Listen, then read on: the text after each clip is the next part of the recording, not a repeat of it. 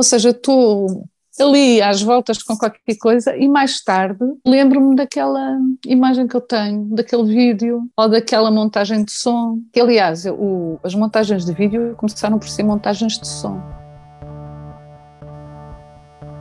E com a voz de Inadeus começamos o quarto episódio do In Vitro, o podcast do público sobre o processo criativo. Ouvimos falar da apreensão, preparação e incubação até agora. E eis que, Eureka! Chegamos à iluminação. Também trabalho muito para nada. Começo a fazer uma coisa só porque sim. E a coisa fica em stand-by. Imagina, eu fico, mas estás a perder tanto tempo com os vídeos, o que é que tu estás a fazer? Porquê? E eu dizia, eu estou a trabalhar para o futuro. Eu não sei para que é isto, mas eu sei que mais tarde vou precisar. Ana Deus é mais conhecida pela vasta e diversa carreira musical, cheia de colaborações e projetos inovadores. Mas não é só às cantorias que se dedica, muito pelo contrário. Para a Ana, a música interliga-se com a poesia e a imagem, formando o casamento perfeito. A inspiração depende, é um fio que se puxa. Pode ser trabalhar com uma pessoa, pode ser um poema,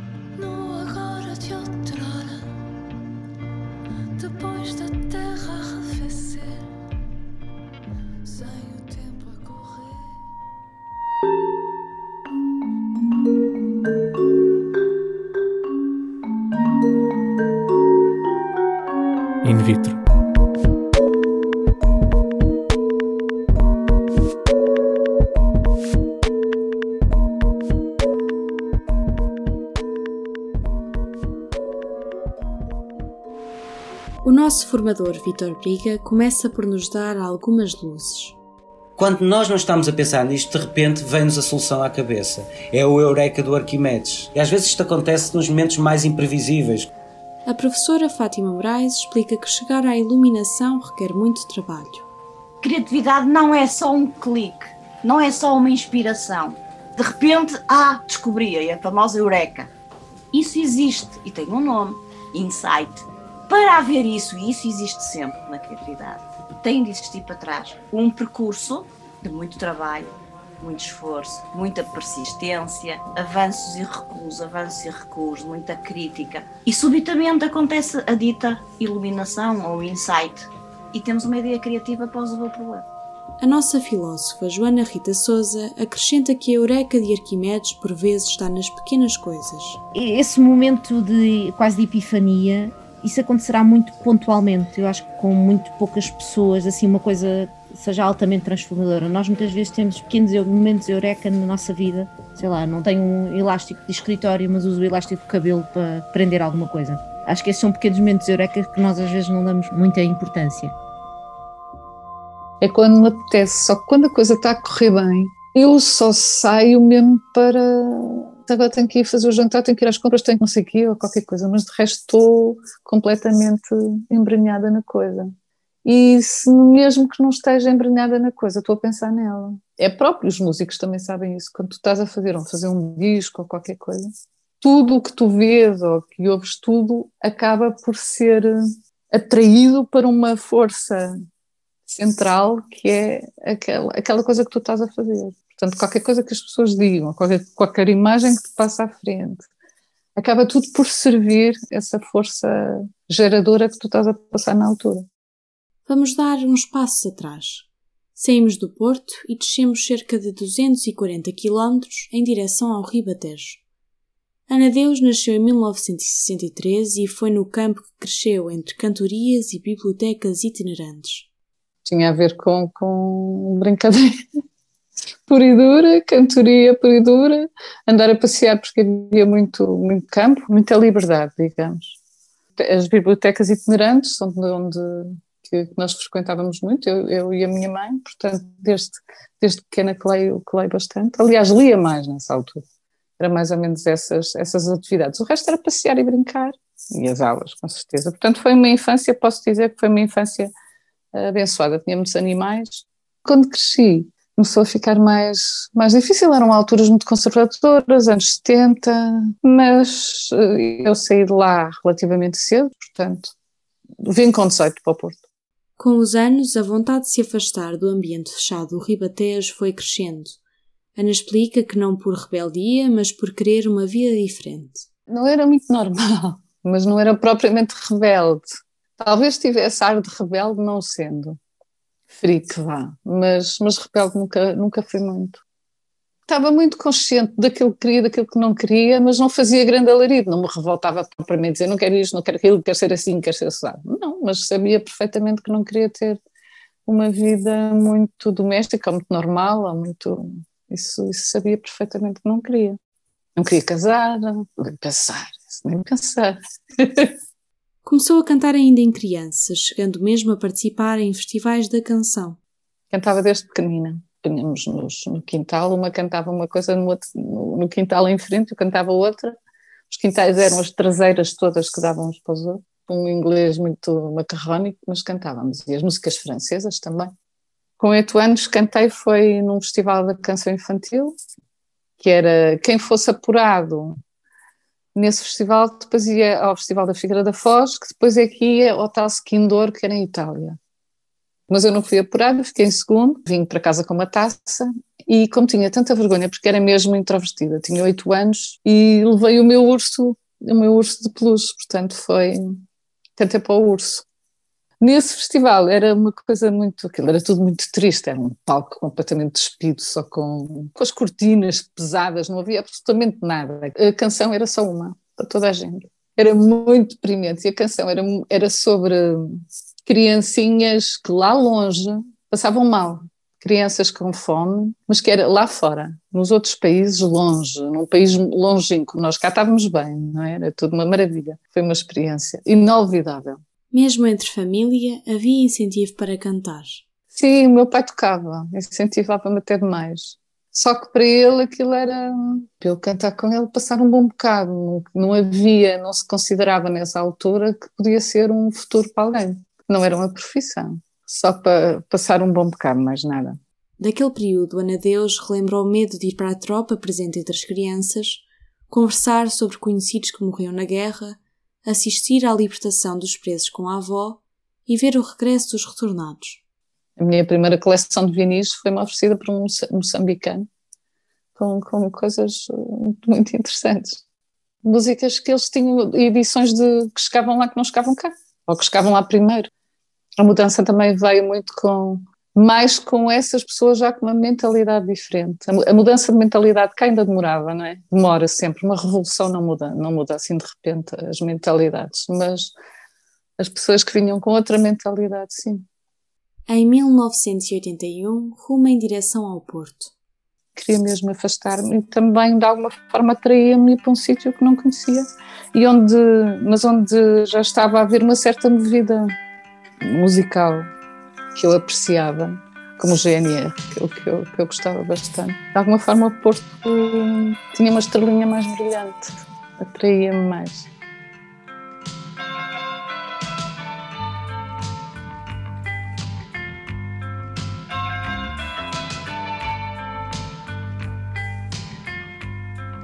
Chegando ao Porto, começou a estudar ensino especial, mas desistiu ao fim de dois anos. O mesmo aconteceu com o curso de pintura em que ingressou a seguir. Comecei a conhecer pessoas ligadas à música e ao fim e ao cabo era, foi o reencontro daquilo que eu sempre teria gostado de fazer, mas que ainda não tinha considerado poderia mesmo fazer. E quando comecei a entrar em bandas e não me custava nada, portanto, foi dois cursos começados e, e interrompidos para fazer aquilo que motivava mais a sair da cama foi, sem dúvida, as coisas ligadas à música e aos concertos e aos ensaios e, essas, e essa, essa coisa toda. Acabou por se envolver no mundo da música portuense. Bandas, sim, mais, mais pequenitas, mas era tudo, era tudo experimentar, experimentar, experimentar, experimentar. A vida começou a fazer-se ao contrário, mais à noite do que de dia também, isso também é verdade. Os anos 80 foram muito, foram muito passados a viver à, à noite.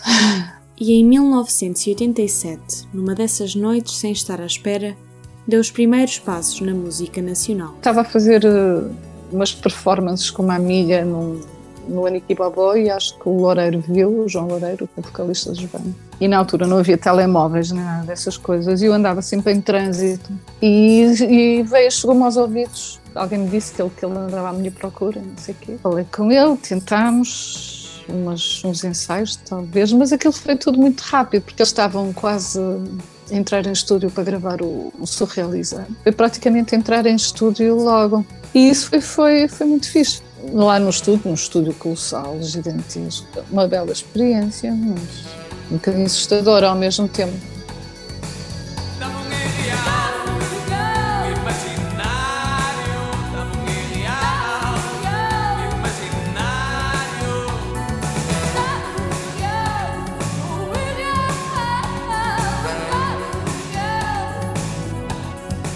Dos maiores hits da banda e real social, é lançado em 1988 no primeiro álbum de estúdio dos Ban, Surrealizar.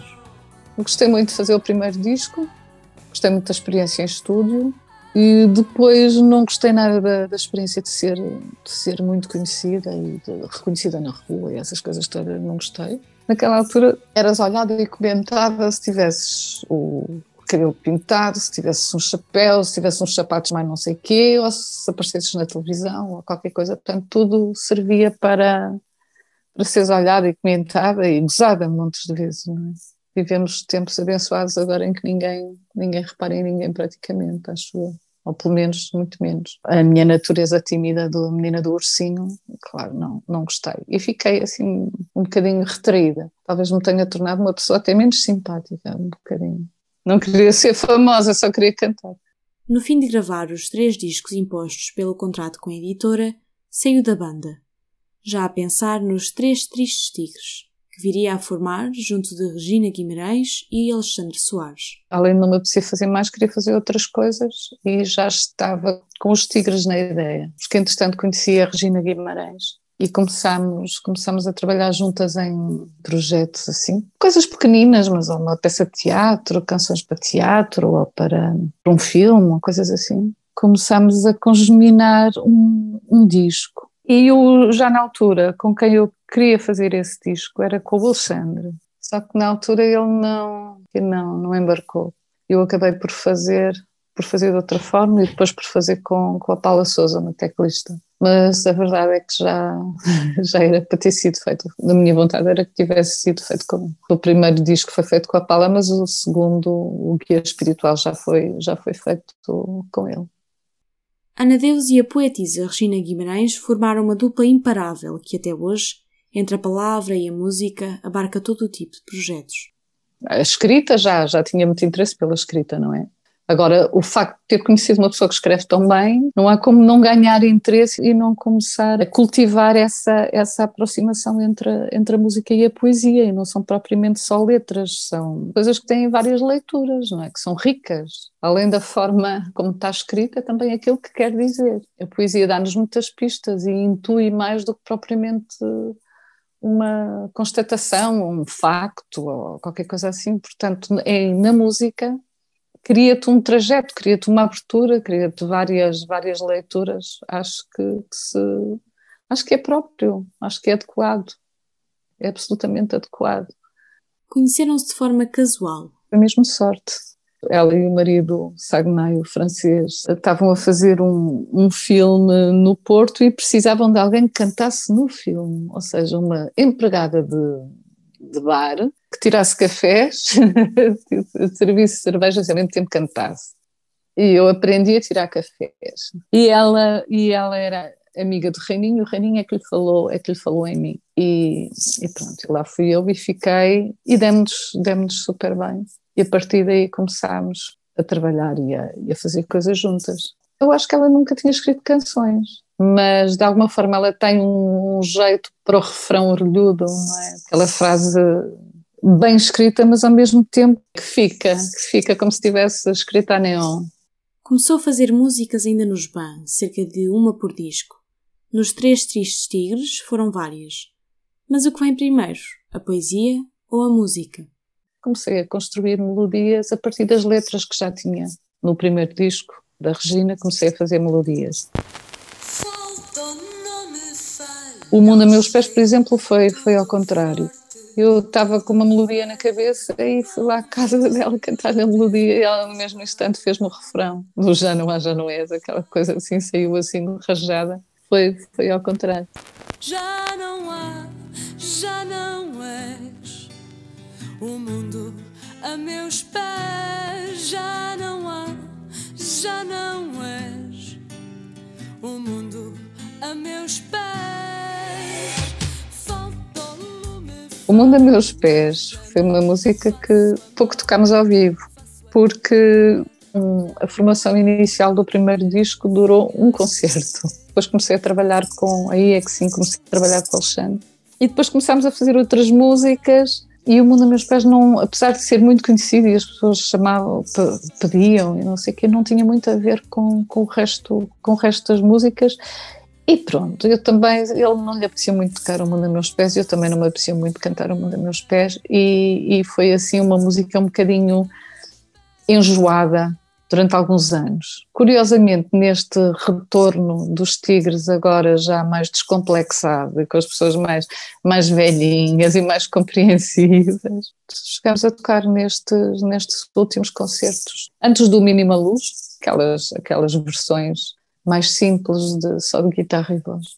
Para além da música e da poesia, Ana Deus dedica-se à imagem, construindo vídeos através de colagens audiovisuais. Nunca investi no aprender um instrumento, que é estranho. Tinha pessoas que tocavam tão bem, e eu agora pôr-me a tocar guitarra, eu, não, nem pensar. Mas precisava de gerar som, então ao precisar de gerar som, e como sou muito, sou atenta e orgulhosa, sou atenta aos pormenores. Às vezes, imagina, via, nem que fosse o telejornal, ou que fosse um filme, ou que fosse qualquer coisa, alguém a dizer qualquer coisa que me interessava, gravava um bocadinho e montava, fazia, fazia beats e loops e som, e a partir de sons que vinham com imagens. Mas eu tinha um programa de som que começou a achar e não sei o quê, e eu tinha um programa de, de, num computador do meu filho de edição de vídeo e comecei a montar som no programa de edição de vídeo. E depois resolvi deixar, deixa cá ver como é que isto fica, porque são assim pedacinhos, imagina, pedacinhos muito pequeninos de som e depois passa para o som de um filme, depois passa para o som de uma publicidade e depois deixa cá ver como é que fica isto, eu deixar o vídeo. E comecei a achar graça e comecei a montar vídeo pelo som. O processo criativo tem um momento de processo divergente em que nós temos que ser fluentes e ter muitas ideias, mas depois há outro momento que é aquilo que nós chamamos que é o, o momento do processo ou do pensamento convergente. O pensamento divergente é o pensamento ilógico, é o pensamento criativo, é o pensamento emocional, mas depois de gerarmos as ideias temos que mudar do tipo de pensamento que é para um pensamento convergente mais lógico, mais prático, em que eu penso como é que eu coloco em prática as ideias que tive na fase anterior. Gosto muito de imagem e também gosto da maneira como o som e a imagem se casam como as imagens dançam com o som. Pá, qualquer pessoa com um programa de, de, edição, qualquer pessoa, quem tiver pachorra, com um programa de edição e com os tutoriais, uma pessoa faz, não é? Isto, portanto, não é mérito meu, é mérito do, do mundo como ele está hoje, das coisas todas e da partilha e da, da forma como, como podemos fazer. Agora, pode-se fazer muita coisa há sempre mais um programa para aprender, mais um software, mais uma coisa. Portanto, isso é uma é ligado ao, ao, meu amor pelas imagens, não é? Muitos dos vídeos dos TTT são criação de Ana. Há vídeos que, entretanto, fiz que já acho que aquilo é um disparate primário, que já, já não acho graça nenhuma, mas há um que eu ainda gosto muito, que é o da língua franca, precisamente por causa do, do processo todo que, que que teve, que foi o digitalizar, scanar uma enciclopédia daquelas que têm as páginas centrais, assim que ficam mais largas, portanto tem a página esquerda e a página direita, faz uma tira, faz uma tira, portanto scanar essa, essa tira e, e fazê-la fazê-la caminhar pela, pelo ecrã e ir acrescentando, através de máscara, pedacinhos de vídeo, como o fumo do, do vulcão, ou a água cá embaixo, uh, micro-organismos e coisas assim, e começar a acrescentar uh, nesse, nessa espécie de, de imagem que, que, atravessa o ecrã. E essas coisas entusiasmam.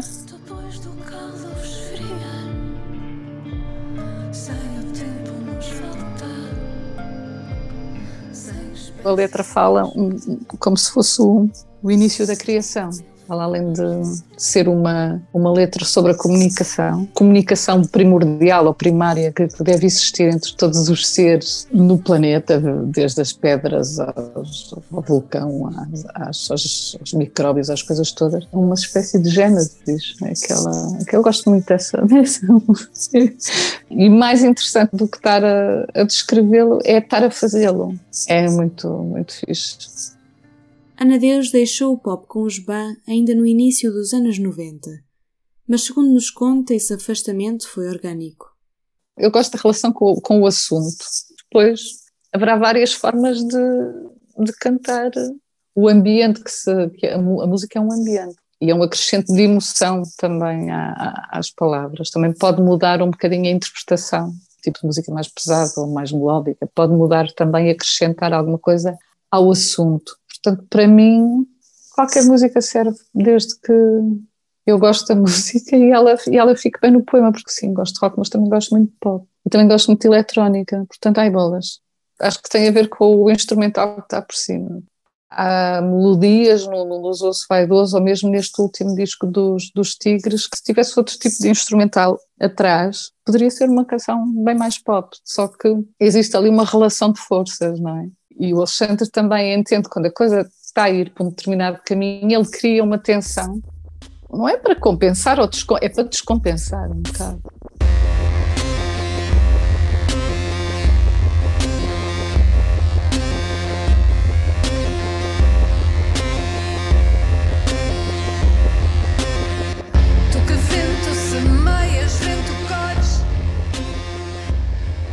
Eu tinha um filho mais velho e depois tive, tive gêmeos. Aí é o que é que te chama mais. Na altura, quando estava a estudar, o que me chamou mais foi a música. Depois, o que me chamou mais foi o estar em casa e os filhos. Não era. Não apetecia deixá-los. É? Ir eh, ensaiar e ir para os concertos e não sei o que, não apetecia. Aquelas coisas que acontecem com as bandas, uma pessoa depois às tantas também se farta por uma razão ou por outra.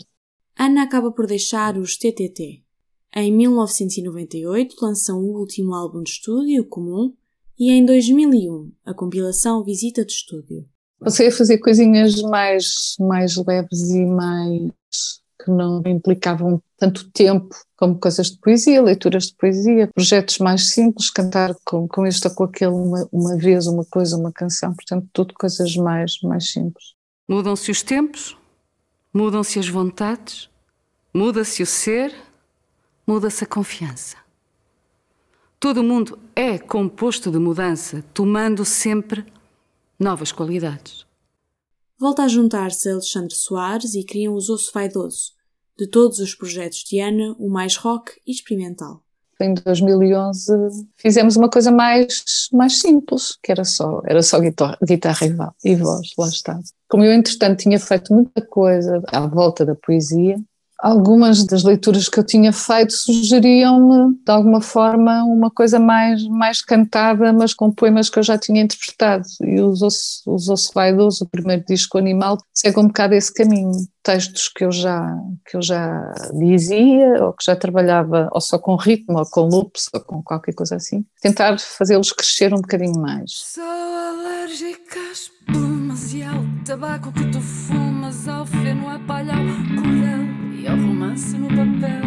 São desvios, uma coisa começa a cansar, passa-se para outra e passamos. As coisas nascem para fugir das outras, ou como desvio.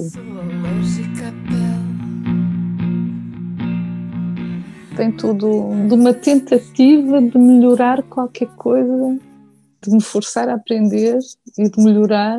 Sinto o tempo a correr também.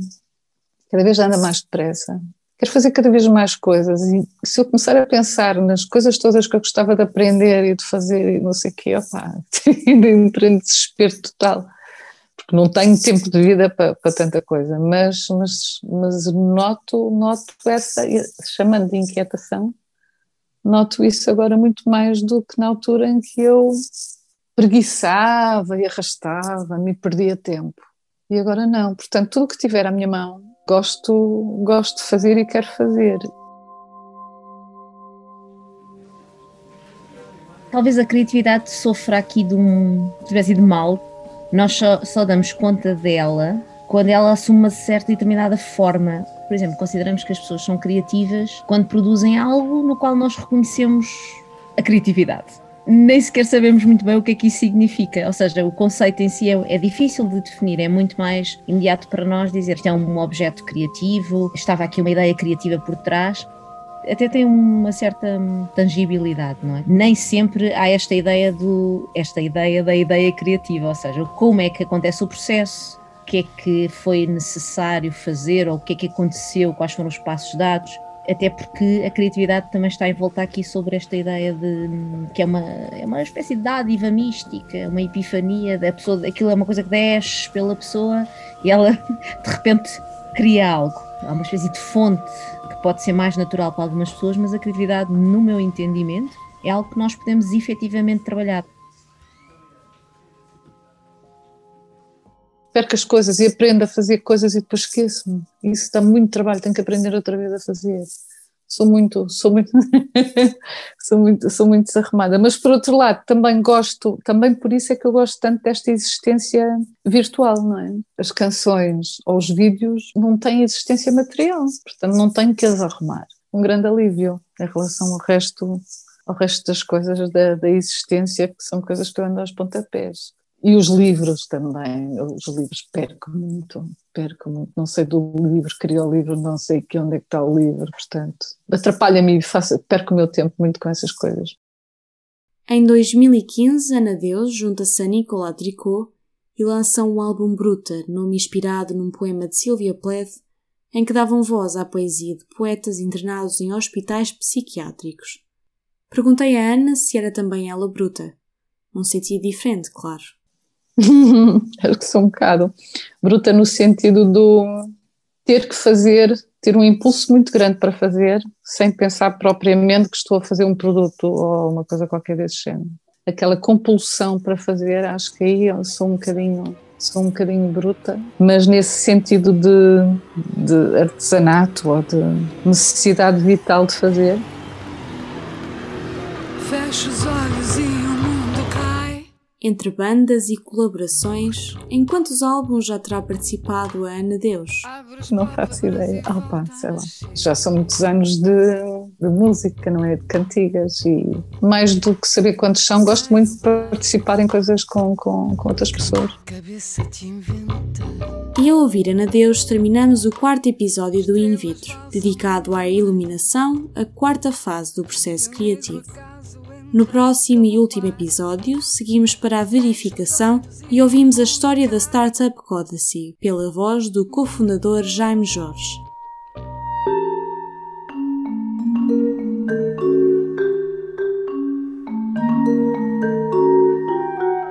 In vitro.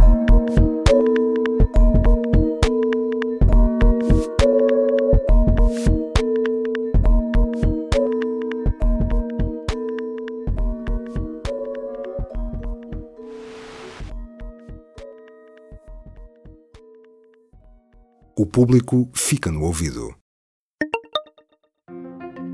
Se ainda não é assinante do público, do que é que está à espera?